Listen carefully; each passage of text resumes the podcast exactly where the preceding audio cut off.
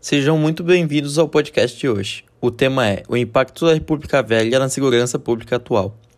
O podcast será apresentado por Gabriel Carrilho, Gustavo Soster e Pedro Zanetti.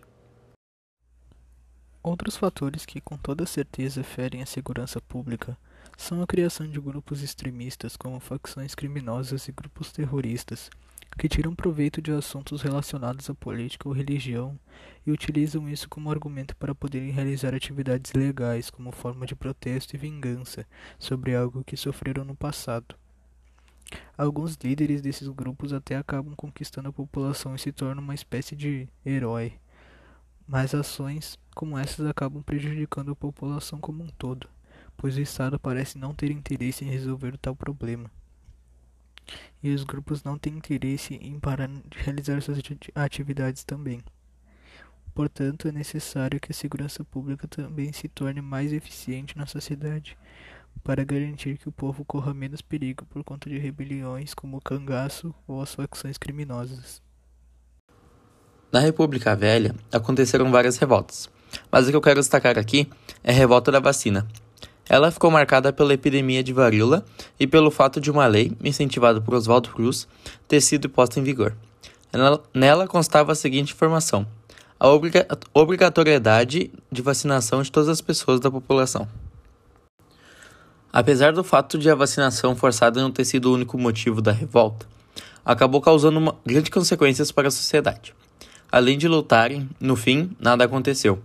Os casos de varíola aumentaram e, pelo medo do vírus, todos se dispuseram a se vacinar.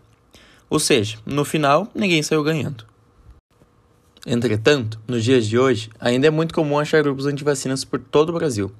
Porém, para que o mesmo problema daquela época não se repita, é de extrema importância que o governo não tente impor a obrigatoriedade, mesmo sendo algo relevante para nós todos. Como solução, é dever do Estado incentivar a vacinação, mostrando dados e pesquisas sobre as vacinas, seus efeitos e o motivo de serem tão essenciais. A segurança pública não é algo que melhorou muito se analisarmos friamente o cenário atual. Temos vários exemplos, tanto no Brasil quanto no exterior, apontando a falha da segurança pública e da ineficiência do Estado nesse tratamento, como grupos do tráfico, milícias e, em um cenário internacional, grupos radicais tais quais o Talibã. Sendo assim, segurança não é forte da década, e não é algo que devemos orgulhar. Vide que não é algo não passamos uma situação muito diferente do que víamos com cangaço tempos atrás, como que temos com as milícias atualmente. Podemos falar também de segurança sanitária, em um cenário em que pessoas estão a morrer por conta de desinformação sobre a ciência, algo recorrente, como que aconteceu na revolta da vacina no século passado. Logo, podemos entender que a ineficiência do Estado infelizmente se perpetua, e até mesmo nesse caso em específico, ela é incentivada pelos nossos executivos.